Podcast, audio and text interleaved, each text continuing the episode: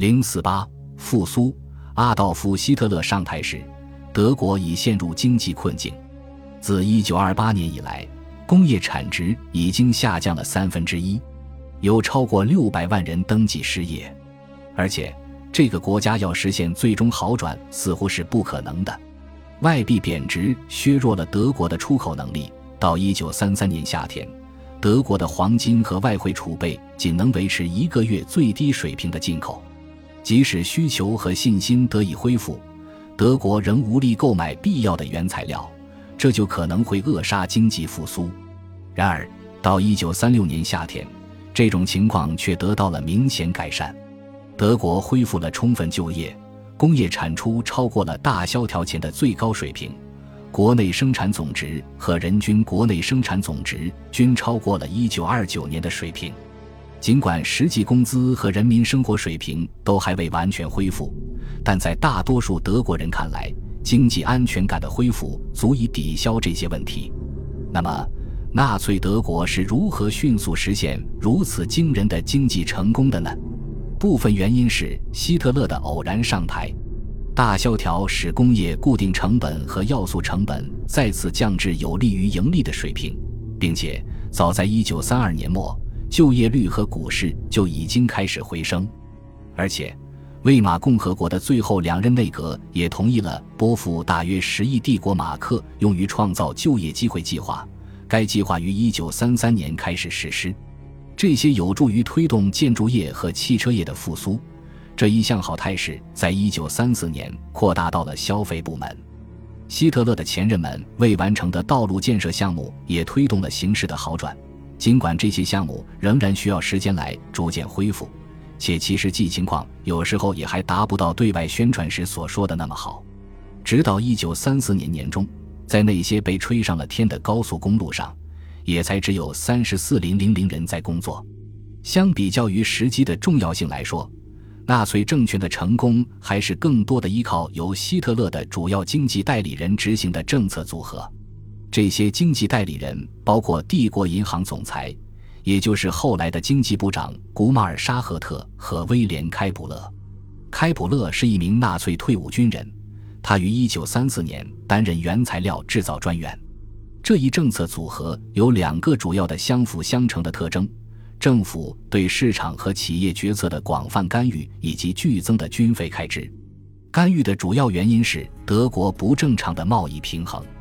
它迫使纳粹政权致力于削减非必需品的进口，实行必需品配给制，鼓励出口，并且多向那些能买到帝国最需要的商品的国家出口，开发和购买国货或买外国商品的替代品。这些努力引发了一场经济结构调整，并在整个第三帝国期间一直呈螺旋形上升态势。每当国家努力控制投入和产出中所出现的瓶颈和压力时，它就会产生双倍的力量，各种资源都会被导向到纳粹国家想要的方向上去。在这一过程中，纳粹政权在运用胡萝卜加大棒的政策方面更趋熟练，因此他们可以利用激励和禁令操纵企业为其目的服务。由于进口替代品的生产成本太高而无法参与国际市场竞争，因此，为了诱导企业进入或扩大进口替代品的生产，帝国通常承诺其购买产品的价格会高于生产成本，在十年内对工厂进行折旧，并支付百分之五的年投资回报。这种做法的原型是一九三三年十二月，帝国与大型化工集团法本公司之间著名的汽油合同。政府由此降低了德国对进口石油的依赖程度。当商业诱因不足以引导企业高管们按照政权的要求生产时，纳粹政权便毫不犹豫地运用强制手段。纳粹政权可能会用直接征兵的形式，如1935年经济部命令鲁尔地区的褐煤制造商购买布朗煤制汽油公司的股份，从而用褐煤制造汽车燃料。相反，当纳粹政权想限制不具有重要军事意义的领域的生产时，经济部就会禁止投资购置新机器或扣留许可证，从而禁止其获得更多定量供应的建筑材料。最后，为了补充进口替代品，帝国开始了一项出口促进计划，通过对企业的国内销售额进行征税来建立一项基金，从而对企业在国际市场上以低于国内的价格销售产品的利润差额进行部分补偿。通过此类手段，到二十世纪三十年代中期，德国已经可以在更大程度上保障其从国外获得其最低需要。他也有能力将开支投入到希特勒的最高优先事项——重整德国军备。早在一九三三年六月，纳粹政权就计划在此后的八年内将三百五十亿帝国马克用于军备，也就是每年四十四亿马克，或预计年度国内生产总值的百分之五至百分之十。到十二月，德国空军设想，到一九三七年要有两千架前线飞机和三十万人的军队。为了实现这些目标。军费开支从1933年时分别占国民总收入的1.6%和德国政府总支出的4%，增长至1934年时的6.3%和18%。到1936年，这两项比例已高达13.7%和39%。帝国购买的军事装备和相关物品从1933年占国民产出的1%增长至1936年的11%。因此，一九三四年，军备预算占国内生产总值增值的百分之四十七，并在一九三五年达到了大约百分之四十二。尽管私人投资逐渐增加，但这些巨额支出大大降低了创造平民就业或其他形式的经济刺激的支出。加之士兵人数的增加，在纳粹统治的头三年，失业率也因此而大幅度下降。这样大规模的支出引发了融资问题。为解决这一问题，沙赫特创造了一种平行货币。这种货币是由一家名义上的私人公司——冶金研究公司发行的可转让票据，所以该票据名为梅福券。梅福券可以像钱一样用于支付，也可以在帝国银行兑现，但却没有同时出现在当时的国家预算里。沙赫特还开始限制企业进入股票交易所等公共资本市场，从而将投资需求引向国债；又同时限制企业的股息支付，从而促使企业建立大量的现金储备，以便为服务于帝国经济优先事项的建设项目提供资金。到一九三六年，学界对总体结果的评价是这样的：一位足智多谋的学者说是不平衡的。另一位学者说，这是一次严重变形的经济复苏。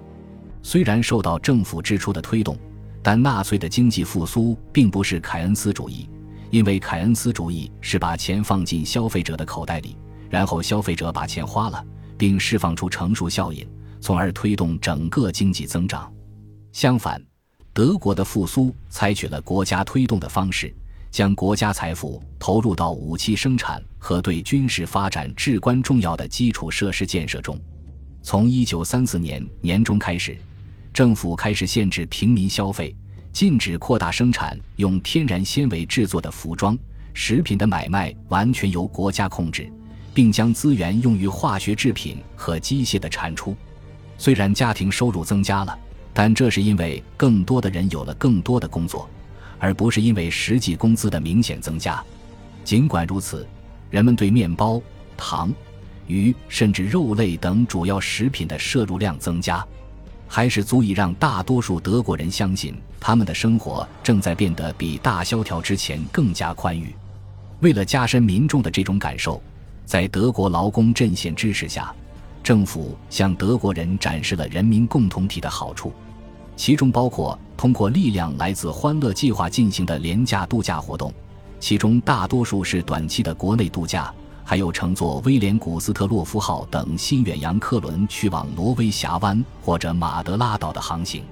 一九三四年，大约有二百万德国人通过这一计划享受到了假期，并在第二年达到了三百万人。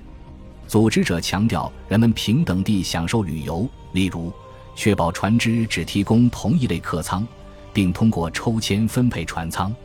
政府还让人们有机会为人民的汽车存钱，汽车价格是每个德国人都能负担得起的，不分阶级、职业或财产，并让人们有机会购买其他如今被视为奢侈品的物件的平价款，如国民收音机。纳粹复兴的另一个方面有着明显的特点。帝国成功的控制和刺激了德国资本主义。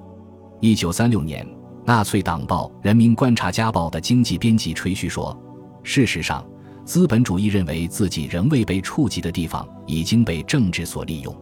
国家社会主义经济政策与技术时代相对应，它让资本主义像马达一样运转，使用它的动能，但改变了档位。他好像还补充道，并改变了方向。买家垄断正在形成。”而德国就是这一经济体中的主要买家，正在获得不成比例的市场影响力。在没有直接干预私有财产权的情况下，纳粹政权不仅罢免了少数顽固的企业高管，还获得了让国内大多数经济和商业发展服从政治意愿的权利。德意志银行、德累斯顿银行和德国商业银行等大型股份制银行的重要性反而降低了。企业高管的自由裁量权，以及企业追求与纳粹政权的期望所不同的商业战略的能力，也相应遭到了削弱。恭喜你又听完三集，欢迎点赞、留言、关注主播，主页有更多精彩内容。